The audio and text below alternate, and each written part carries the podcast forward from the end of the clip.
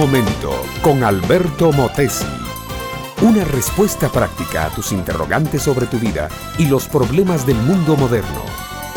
Estaba acostado de espaldas, ambas manos bajo la cabeza haciendo de almohada y la vista fija en el techo. Las sienes le palpitaban, el corazón le latía con angustia, las lágrimas pugnaban por salir y correr por las mejillas. Los ojos avisorantes miraban más allá del techo, más bien procuraban penetrar el oscuro velo de lo ignorado, de lo desconocido. Su mente trabajaba frenéticamente, extraía las ideas del fondo del alma, las pesaba, las estudiaba, las tejía y entretejía, enredaba la madeja y la volvía a desenredar siempre con la misma obsesión frenética, llegar a poseer aquello que deseaba más que nada en el mundo, aquello sin lo cual la vida se le hacía imposible, aquello que en el juego de tenerlo o no tenerlo se le iba consumiendo la existencia. ¿Era este un hombre? No, eran cuatro hombres, cuatro hombres en la misma noche, en la misma ciudad, en la misma ansia, pero con cuatro motivos distintos. Uno de ellos era un enfermo en un hospital, ansiaba la salud, mañana sería operado, sufría de cáncer, mañana le dirían, todo ha salido bien, no se aflija, o le dirían, lo siento amigo, su cáncer es inoperable. El otro es un preso en el calabozo, está preso por luchar por la libertad. Y en la libertad está pensando, la libertad que no tienen miles de sus compatriotas, la libertad que él ha perdido.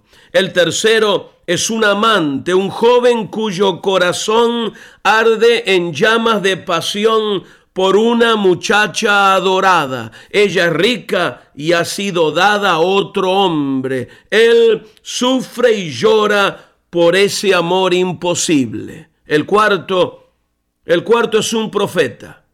Y este hombre de Dios, profeta y literato, escribe con pluma de fuego.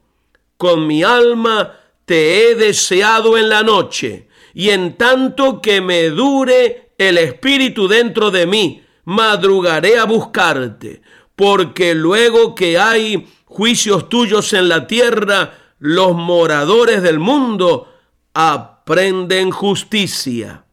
Este hombre no busca justamente la salud, tampoco busca la libertad, tampoco la mujer amada, aunque de todas esas tenía necesidad.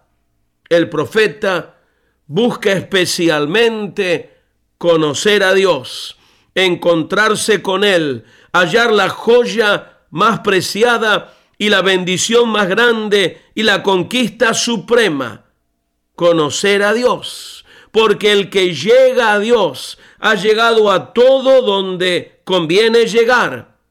Mi amiga, mi amigo, ¿qué es lo que buscas en los desvelos de la noche?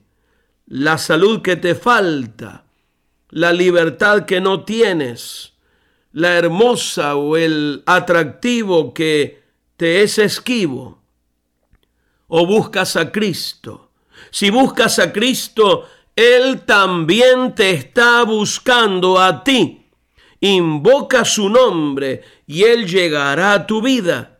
De todas las joyas de la vida, ninguna tan rica y bella como Cristo.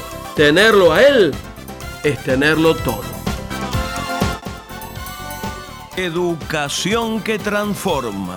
¿Te quieres preparar mejor? Visita albertomotesiuniversity.com y pulsa el botón de la escuela virtual.